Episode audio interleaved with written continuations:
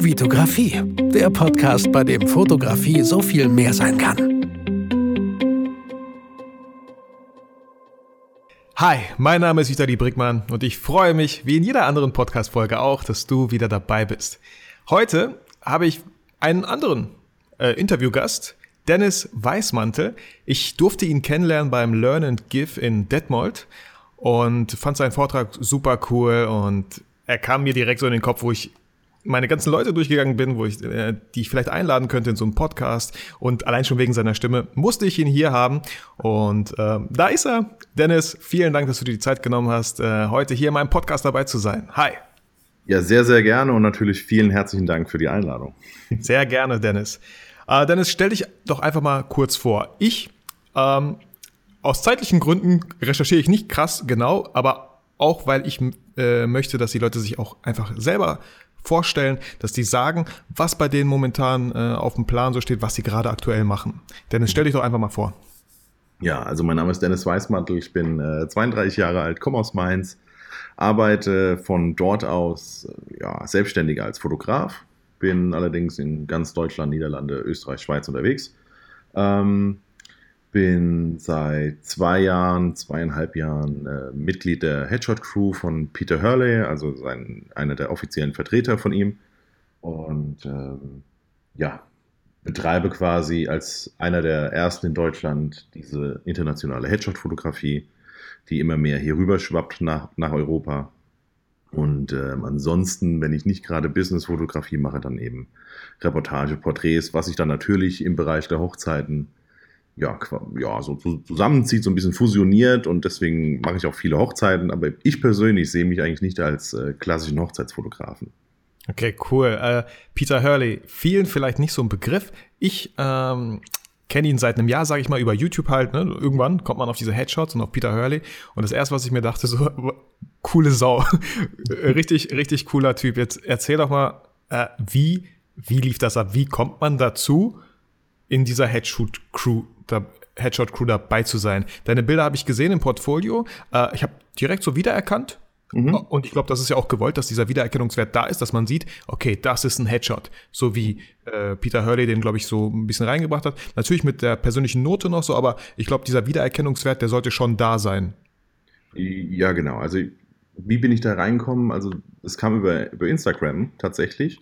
Und äh, einfach über meine ganz normalen Porträts kam dann eben Maurice Jager auf mich zu über Instagram. Das ist ja heute ja, mittlerweile die rechte Hand von Peter. Mhm. Und äh, ist ein Niederländer. Und der sagte so von wegen, ey, deine Porträts, man sieht, du hast Bindungen zu den Leuten. Ähm, wie sieht's aus? Äh, hättest du nicht, nicht Interesse, mal hier bei uns in, in, die Review zu gehen in der Headshot Crew? Und ich meine, ich kannte Peter Hurley, denn ich habe von ihm einiges ähm, ja, konsumiert, einfach weil er für mich einer der besten ist, was die Kommunikation mit den Menschen zu, äh, eben ja, so, äh, ist. Ja, also mhm. sehr, sehr guter Kommunikator und bringt Leute dazu, gut vor der Kamera auszusehen, ohne dass sie sich fühlen, als wenn er sie durchpost. Und äh, das ist für mich, das ist eine relativ hohe Kunst. Und deswegen dachte ich natürlich so, okay, krass, ja, natürlich, gerne. Ähm, ich hatte aber keinen einzigen Headshot natürlich gemacht, denn ich war zu diesem Zeitpunkt immer noch felsenfest davon überzeugt, dass das eine Sache ist, die in Deutschland nicht funktionieren kann.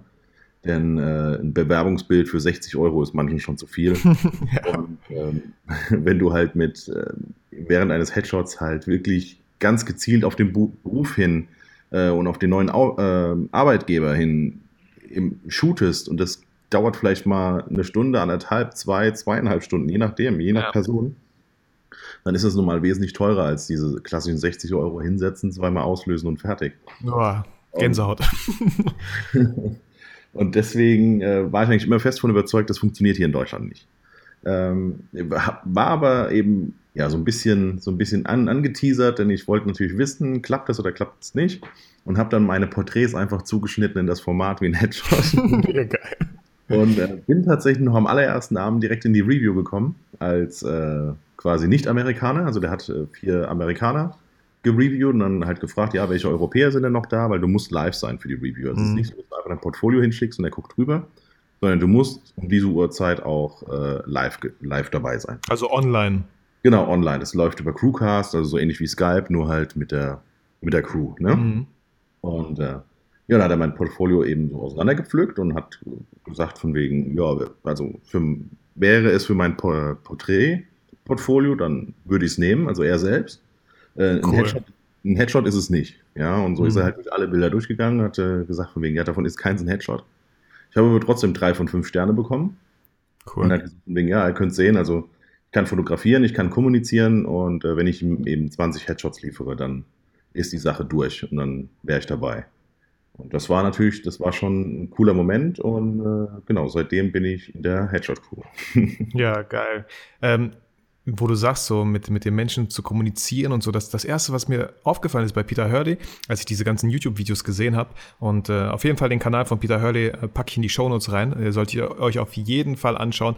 Äh, man denkt so halt, man kennt sich mit Fotografie aus. Ich fotografiere auch super gerne Menschen. Und dann sieht man einfach Peter Hurley und denkt so, okay, das ist okay, das ist äh, Fotografie mit Menschen, aber nochmal auf einer ganz anderen Schiene. Ich will jetzt gar nicht so sagen, ähm, äh, auf einem ganz anderen Level oder so, aber einfach äh, Kommunikation und so, das ist, das ist, was mir bei ihm direkt aufgefallen ist, er hat ein Stativ, ne, wo ich mir da, zuerst so dachte, so naiv, hä, wieso hat er ein Stativ? Ähm, das kann er doch alles aus der Hand auch fotografieren. Und ja. dann fängt er an, mit den Leuten zu kommunizieren. Und ich dachte mir so, okay, ich weiß, warum ein Stativ. Dass er diese Scheißkamera einfach mal beiseite stehen lässt, und genau da stehen lässt, wo sie auch stand, damit er nicht wieder ausrichten muss und weggeht von dieser Kamera zu den Leuten und mit denen einfach mal redet und die den Anweisungen gibt, Anleitungen, also nicht so Post, aber dass er einfach da ist für die, dass er echt so einen krassen Abstand von der Kamera hat. Mhm. Ich selber merke halt auch manchmal, man nimmt einfach nur kurz den Kopf hoch äh, ja. über die Kamera, äh, sagt dem Model, ey, kannst du mal ein bisschen so, ja, das ist gar nicht mal so schlecht, okay. Und dann versteckt man sich wieder so hinter der Kamera. Und genau das äh, war so beeindruckend bei ihm zu sehen. Ja, genau. Also ich meine, natürlich kommt ihm die amerikanische Art und Weise äh, sehr zugute. Ja, also ich meine, die Amerikaner lieben erstmal alle Menschen. Mhm. So, ja, also so von, von, von ihrer Art her. Wenn sie auf dich zukommen, bist du immer erstmal bester Freund. Cool. Ähm, das ist ja so ein bisschen, ja, bei uns ja ein bisschen anders. Also einfach mal irgendeinen Fremden umarmen. Äh, ich glaube, das fällt kaum einem ein. Äh, bei denen ist das relativ normal und das führt eben auch nochmal zu einer etwas besseren Kommunikation. Ähm, aber das Stativ ist relativ wichtig, denn du hast einfach die Hände frei, du kannst zeigen, was du möchtest. Äh, du behältst die Höhe und den Ausschnitt bei. Du musst also nicht jedes Mal wieder neu dich selbst positionieren. Ähm, am besten ist es natürlich, wenn das Stativ einfach auf dem Kugelkopf ist, den du so ein bisschen in der, ja. in der Härte einstellen kannst. Äh, ich persönlich habe das Stativ immer so, dass ich die Kamera zwar durch Druck noch bewegen kann, mhm. ne? und, äh, aber wenn ich sie loslasse, dass sie so stehen bleibt. Und das das hilft, aber ich nutze tatsächlich Stativ auch nur bei solchen Bildern. Also ja. bei normalen Porträts, wenn ich draußen rumlaufe, würde ich niemals ein Stativ nehmen. Ja. Wenn, wenn ich wirklich äh, so ein bisschen noobmäßig Landschaften fotografiere, dann habe ich auch ein Stativ. Ja, ja, ja, cool. Ähm, ja, voll spannend. Also einfach, dass es auch so eine Möglichkeit gibt, äh, zu fotografieren, dass man einfach in so einer Headshot-Crew dabei ist. Ähm, ich habe hier so ein tolles tolles Blatt Papier vor mir liegen, Dennis, äh, wo so ein paar Fragen draufstehen und ich gucke immer so ein bisschen, okay, welche Frage kann ich noch stellen.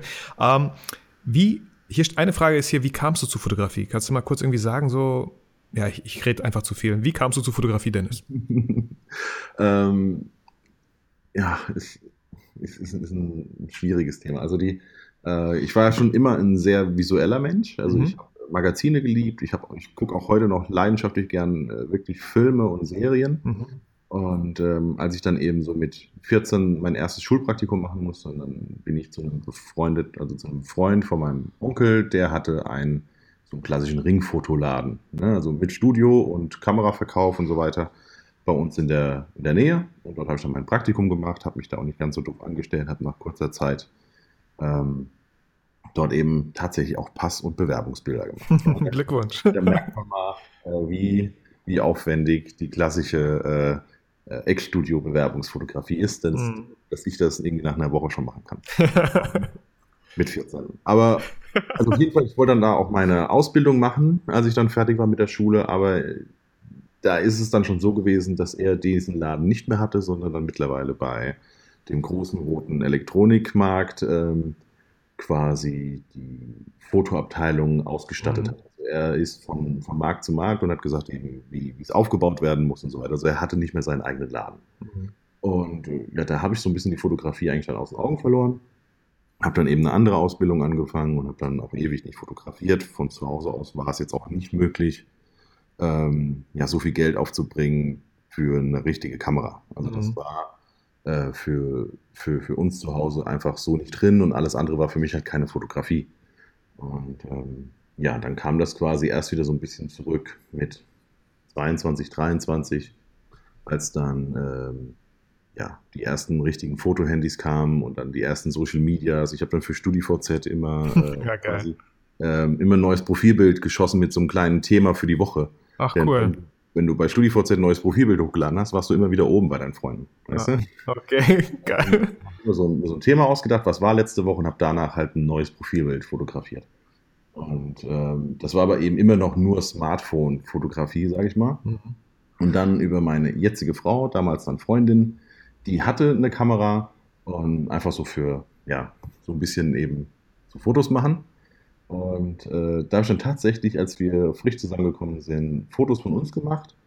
Und äh, ja, habe Billigregal als Stativ genutzt Ja, geil. und diese klassischen IKEA-Papierlampen. Mhm. Äh, die habe ich so um uns drum rumgestellt zum Ausleuchten. Ja, also richtig so mit Schatten und so. Ja, und das cool. war dann quasi mein erstes Studio-Setup, ja, mit IKEA-Zeug.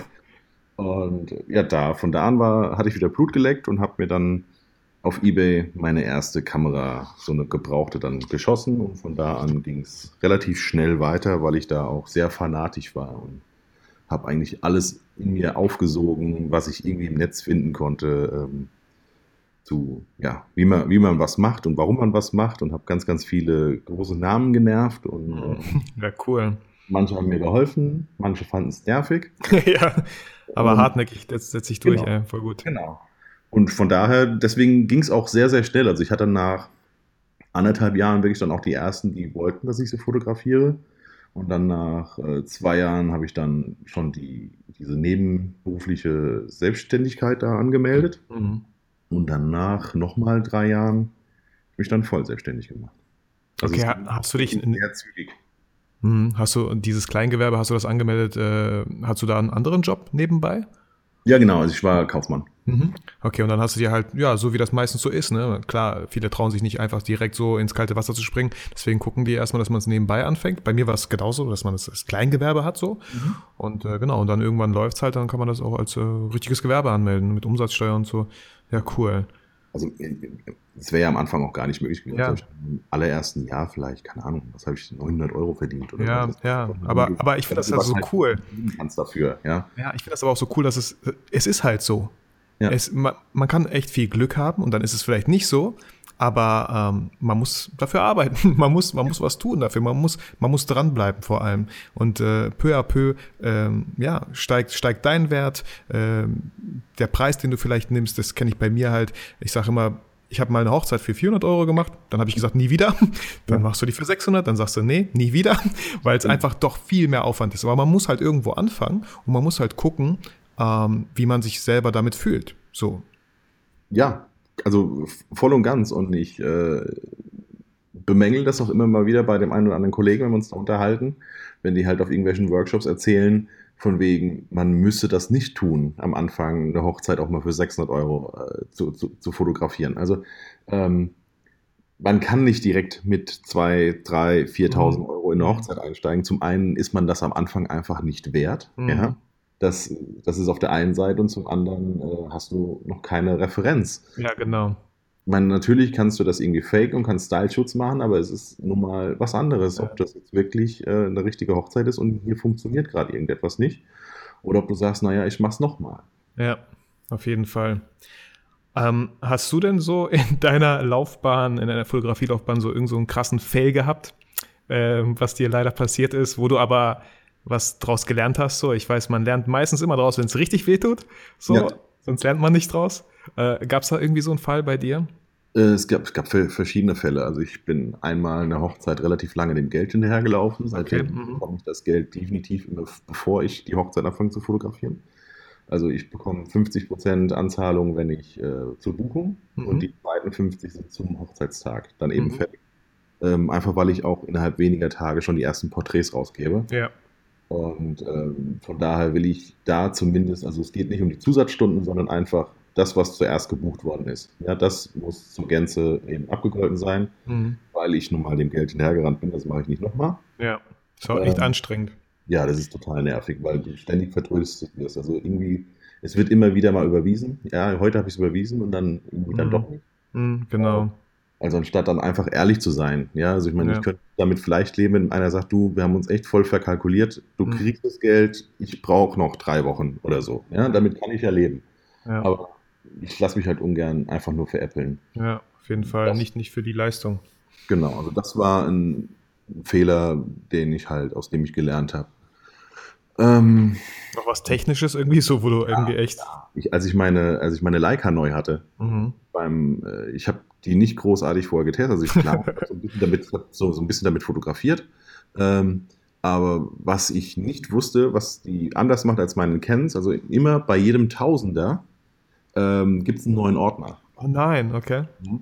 Und ich habe tatsächlich, ich meine, es war nicht schlimm, es war nur ein Familienshooting und wir haben irgendwie so die letzten sechs, sieben Minuten gefehlt. Also es war ein Motiv. Mhm. Ja.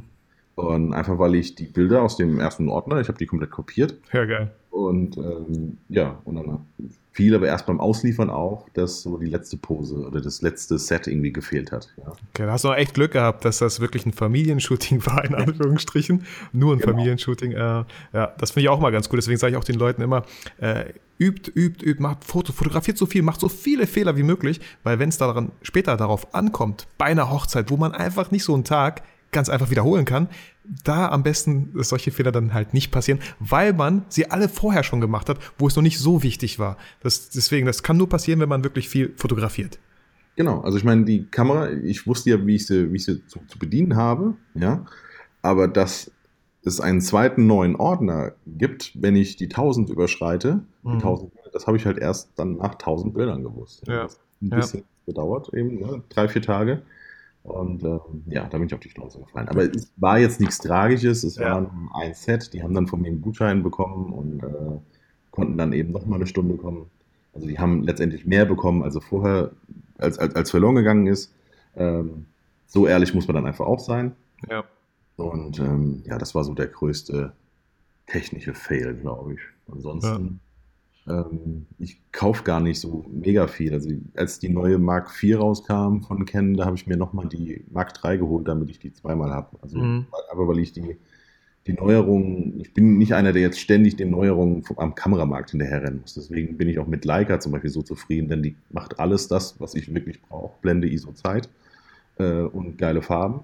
Und mehr brauche ich auch im Großen und Ganzen nicht. Also ich äh, weiß nicht, warum ich irgendwie ähm, äh, einen Dynamikumfang von vier Blenden brauche. Ich Mhm. habe keine Ahnung, wann ich das letzte Mal ein Bild um vier Blenden retten musste. Also das Ja. ist, äh, für mich ist, ist wichtiger, dass irgendwie die Farben schön aussehen, dass die und dass sie gut bedienbar ist, also intuitiv, dass ich einfach äh, mache, ohne drüber nachzudenken. Ja, und wegen den Blenden, also ich weiß nicht, äh, ich bearbeite meine Bilder mit Lightroom meistens, ganz oft. Und da kannst du eigentlich noch viel, viel retten, wo ich bei Bildern manchmal dachte, oh, das, das wird nichts mehr. Aber wenn es in RAW geshootet ist, so, dann kannst du da echt noch viel, viel retten. Ja. Ähm, deswegen würdest du, würdest du sagen, deine, deine Leica-Kamera ist so, so dein Favorite oder so? Oder Ja, genau. also- mit was für einer Brennweite, so, mit welchem Objektiv? Wo, wie, wie fotografierst du am liebsten Menschen? Was, was für Brennweiten benutzt du so? Oder. Objektive? Ich hatte in, wir haben ja so, so eine WhatsApp-Gruppe mit ein paar Kollegen und äh, wo wir uns immer austauschen und da hatten wir gerade letzt auch diese Diskussion, ging es um Dogmen und so, ne? also was darf man in der Fotografie, was darf man nicht. Hm. Und ich habe durchgezählt und habe dieses Jahr bei jetzt 23 Hochzeiten, jetzt sind es mittlerweile 28 Bilder nicht mit der Leica und nicht mit 28 Millimeter gemacht. Ja. ähm, und davon sind, glaube ich, 10 Stück mit der Drohne geschossen. Also Ja, cool. der Rest dann eben mit der Canon und einem 85 mm. Also ich fotografiere fast alles mit 28 mm Mhm. und ich würde behaupten, davon bestimmt auch 80, 85 Prozent so offen wie geht. Also das Ja. ist. Ich möchte mir normalerweise darum gar keine Gedanken machen. Ich möchte mir keine Gedanken machen, welche Brennweite ich benutze und welche Blende ich benutze, Mhm. sondern äh, ich möchte gucken, was passiert und dann eben dahin gehen oder davon weggehen und mir den Ausschnitt eben durch meine Füße wählen und nicht äh, in meine Tasche rumkramen und jetzt, ach, hätte ich doch lieber das genommen, hätte ich doch lieber das genommen und dann ist der Moment vorbei. Ja, total. Man, man kann ja immer irgendwie noch eins einpacken und so. Ich bin auch nicht so der Technik-Freak. Ich habe meine 5D Mark II seit meiner Hochzeit, das ist vor sechs, sieben Jahren so. Ich bin super happy immer noch mit der so. Äh, mal gucken, irgendwann mache ich den Wechsel vielleicht auf eine Mark III oder so, aber ich bin da auch, ich weiß genau, äh, es kommt immer noch auf den Fotografen hinter der Kamera an und ähm, es ist ja keine 1000D jetzt oder so für 300 Euro oder so. Es ist eine gute Kamera, solide. Man kann damit echt viel machen. Man, äh, ich sage auch vielen Leuten, ähm, die immer wieder in die Technik investieren. Ähm, vielleicht solltet ihr das Geld mal in professionelle Models investieren. Vielleicht solltet ihr das Geld mal in Workshops investieren, weil da ihr noch einen viel größeren Sprung macht, als immer mit dieser Technik, wo ihr eigentlich nur die Technik ändert, aber nicht irgendwie vielleicht, ähm, wie ihr fotografiert. So. Ja, eben.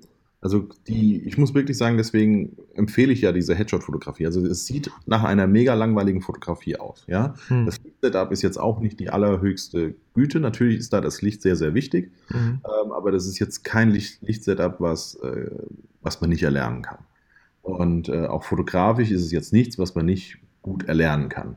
Ähm, es, wenn du aber eben nichts mehr hast, außer die Mimik von der anderen Person, ja, mhm. dann ähm, du hast keinen Hintergrund, der dir irgendwie eine Story erzählen kann. Du hast keine, äh, kein, keine Gadgets, keine Zigarette, was weiß ich, äh, um einen James Dean aus jemandem zu machen. Keine Tattoos, die du zeigen kannst, kein Schmuck, keine besondere Klamotte, äh, nichts, sondern du hast nur das Gesicht, nur die Mimik. Und wenn du dann das erste Mal auf den Auslöser drückst, dann siehst du mal, wie dumm oder, oder wie, wie, wie doof jemand vor deiner Kamera stehen kann. Mhm. Ja, wenn, er, äh, wenn du persönlich ihm nicht genau sagst, was er zu tun hat. Ja. Und äh, also ein Mensch kann, der ein und derselbe Mensch, der kann so, so gut vor der Kamera aussehen und der kann auch so, so schlecht vor der Kamera aussehen. Mhm. Ähm, wenn er einfach falsch steht oder äh, falsch schaut oder sich unwohl fühlt. Ähm, ja, und da gibt es, deswegen die, die Headshot-Fotografie hat für mich persönlich alle Porträts nach vorne gebracht, mhm. weil ich einfach gelernt habe, auf Details zu achten und äh, ordentlich zu kommunizieren, also Personen auch ähm, ja, ins Wohlfühlen zu bekommen. Ja, ja, das konnte ich bei mir auch so ein bisschen äh, beobachten. Ich, äh, je länger ich fotografiert habe, je mehr, je öfter ich halt fotografiert habe, ich konnte mich immer auf ganz andere Sachen konzentrieren. Am Anfang natürlich ist es die Technik. Oh, man will gucken, dass das äh, Bild wenigstens richtig belichtet ist und so, ja.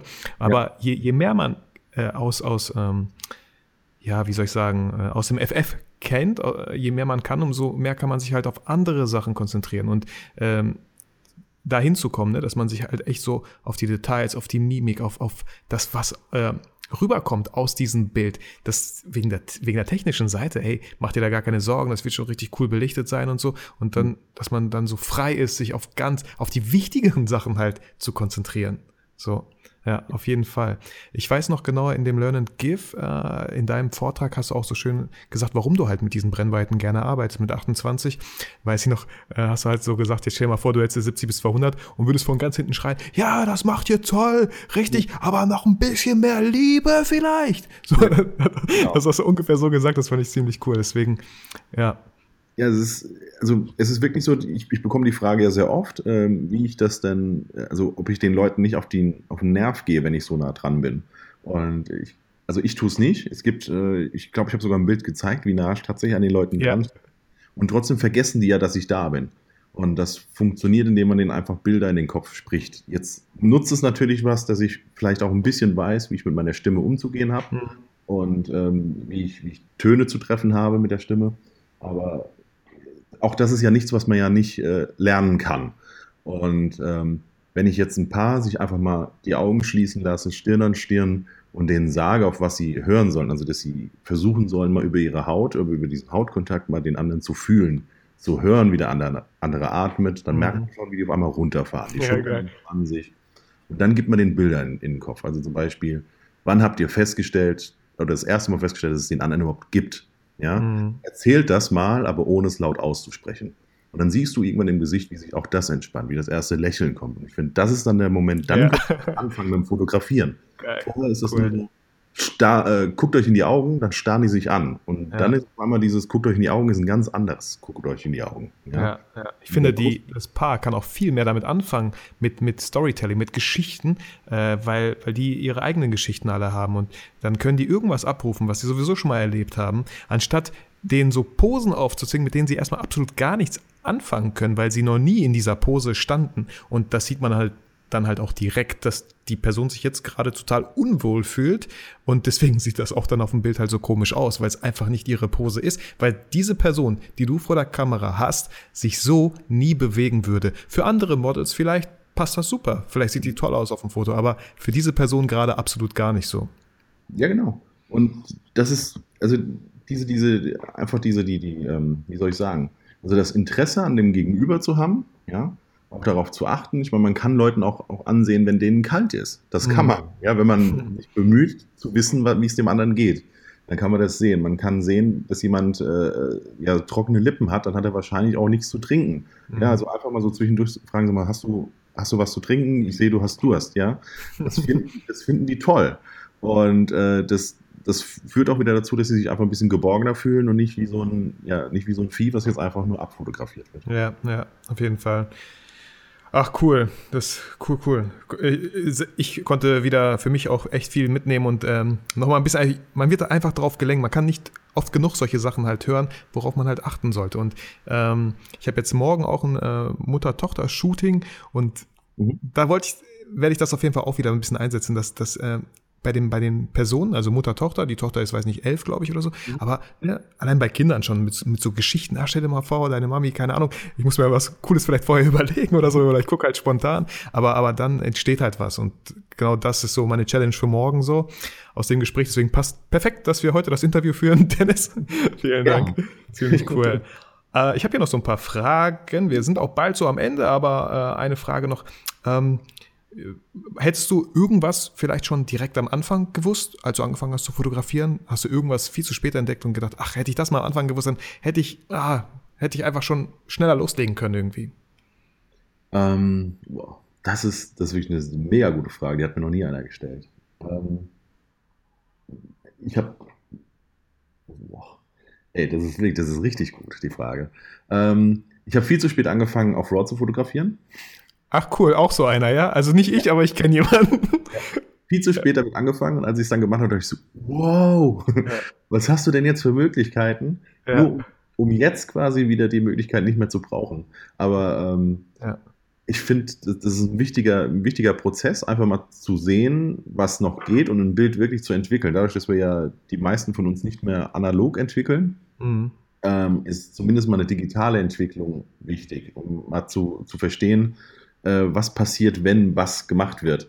Und äh, von daher, das ist, das war auf jeden Fall so, so ein wichtiger Moment und äh, ja, dieser Kommunikationsfaktor. Das erste Mal, also das erste Mal zu erleben, dass eine Braut wirklich nochmal aus Freude weint, nur mhm. weil ich, weil, du diese Bilder in den Kopf geredet hast. Ja, schön. Also so, so richtige Emotionen nochmal rauskommen und das, obwohl eigentlich die Hochzeit ein bisschen, ein bisschen kühl wirkte. Ja, also mhm. dass dann nochmal alles rauskommt. Das war auch da, das war so ein Moment, wo ich gemerkt habe, okay, dieser Kommunikationsweg, das ist der richtige.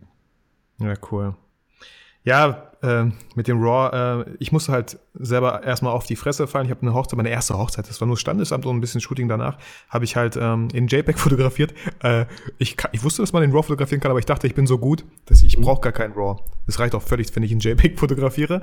Mhm. Und da waren manche Bilder überbelichtet und ouch, äh, da konntest du die halt nicht mehr so krass retten wie in Raw. Und seitdem fotografiere ich wirklich nur noch in Raw. Also, ne, wie gesagt, manchmal muss man echt auf die Fresse fallen, ja. ähm, bis man es lernt. So, cool. Ja, schön. Ähm, letzte Frage erstmal, bevor wir zu diesem Fragenhagel kommen. Mhm. Äh, Dennis, welchen Tipp würdest du jungen Fotografen mit auf den Weg geben? Leute, die jetzt irgendwie gerade anfangen zu fotografieren. Die müssen nicht jung sein, die können auch alt sein, aber die fangen halt an mit der Fotografie, ähm, gucken YouTube und so alles mögliche. Aber irgendein Tipp, vielleicht ein, zwei, drei Tipps ruhig, wenn du irgendwie spontan ein paar hast. Ja, also der allerwichtigste Tipp ist machen. Also ganz, ganz viel fotografieren. Äh, nicht, erstmal nicht auf andere hören und erstmal das fotografieren, was man möchte, also was, was einem selbst gefällt. Denn äh, wenn man das fotografiert, was einem selbst gefällt, entwickelt man seinen eigenen Stil. Und ähm, also wie jetzt ich zum Beispiel, der wirklich sehr rigoros mit 28 mm fotografiert, das ist garantiert nicht etwas für jeden. Das ist aber etwas, was mittlerweile zu einem Markenzeichen geworden ist, dass ich an Schultern vorbei fotografiere, ähm, äh, dass bei mir immer, ja, also nicht immer, aber sehr, sehr häufig Störer mit im Bild sind, dass ich mhm. sehr oft Diagonale im Bild drin habe, die eigentlich auch stören. Ähm, das sind aber mittlerweile Markenzeichen geworden. Aber nicht, weil ich mir das ausgedacht habe, das soll ein Markenzeichen werden, sondern einfach, weil es Dinge sind, die mir persönlich gefallen, wenn ich mir die anschaue. Mhm. Ähm, also wirklich Sachen fotografieren, die einem selbst gefallen und das auch durchziehen, auch wenn andere sagen, das sieht doof aus. Ähm, zumindest mal so lange, bis, bis es einem selber nicht mehr gefällt. Ja. ganz, ganz viel fotografieren. Also Theorie ist wichtig, aber wichtiger ist die Praxis. Ich sage immer, Fotografie ist ein Handwerk. Mhm. Ganz ursprünglich komme ich aus dem Handwerk. Also ich habe mal Maurer gelernt. Ich komme aus einer Handwerkerfamilie. Bei mir sind alle Handwerksberufe vertreten mhm. bei den Männern. Ähm, und mein Vater zum Beispiel so das klassische Beispiel, der stand seitdem er 14 ist auf der Baustelle. Ähm, der kann, obwohl er Schreiner gelernt, äh, gelernter Schreiner ist, kann der ein ganzes Haus bauen. Ja, also der kann, der kann ein paar Leitungen legen, der kann ein bisschen Rohre, der kann ein bisschen Fliesen, Tapeten, ne? Also und das nur weil, also das ist ein Handwerk und das der hat es deswegen gelernt, weil er es gemacht hat. Mhm. Und ähm, du musst ein Handwerk einfach machen. Und genauso ist es auch bei der Fotografie. Du musst es machen. Und da ist die Kamera auch erstmal egal, um wieder so ein Handwerkszitat zu haben. Ich erkläre das in den Workshops immer ganz gern. Wenn du weißt, dass du einen Nagel in die Wand klopfst, indem du ihm auf den Kopf haust, ja? Also wenn du das weißt, ja. dann kriegst du das auch mit einer Zange hin, ja? ja? Zwar nicht gut, aber es klappt. Wenn du das nicht weißt, dass du dem Nagel auf den Kopf hauen musst, damit er in die Wand geht, dann klappt das auch mit dem Hammer nicht. Und das ist so diese, ähm, also wie gut muss die Kamera sein? Natürlich ist es, wenn ich den Hammer habe, mhm. besser, den Nagel in die Wand zu klopfen, ja.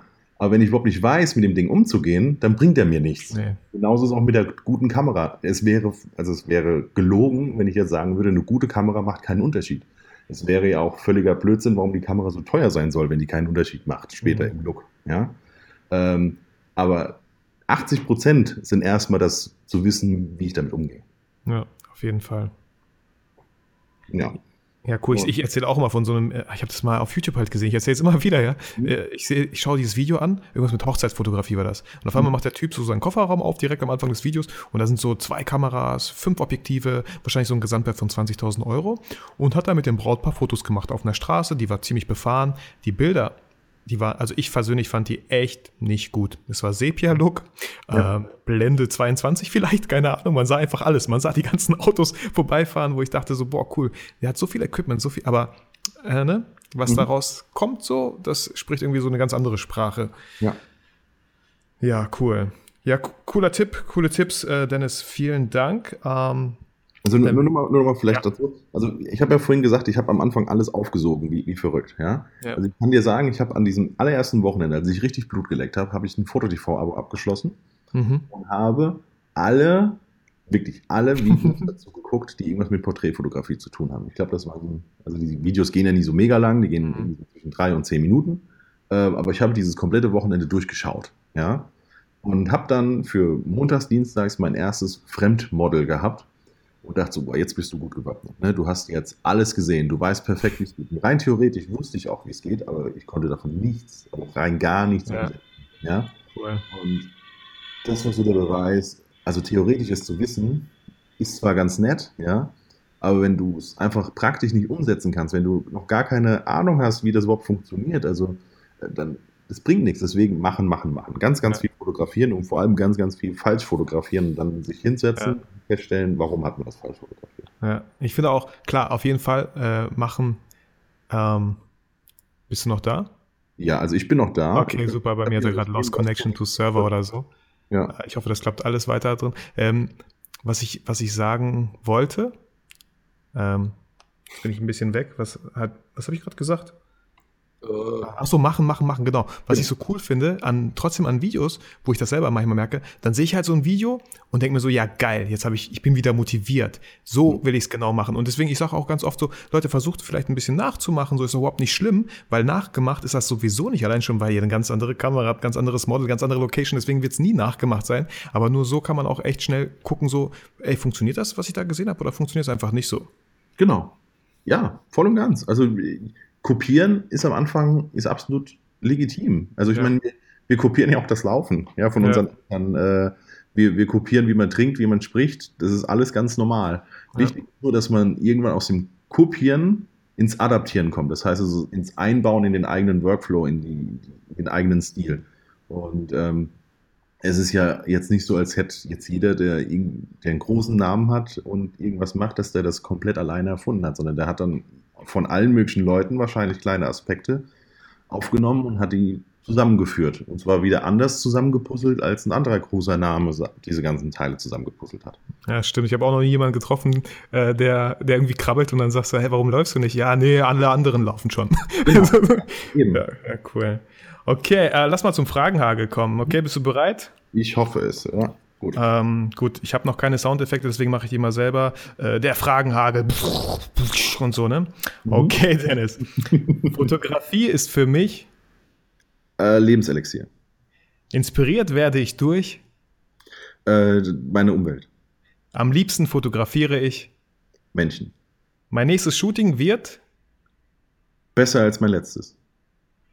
Und jetzt stell dir mal vor, dein ganzes Equipment ist weg. Du hast aber noch 1000 Euro von deinem letzten Auftrag, den du so lange hinterhergelaufen bist.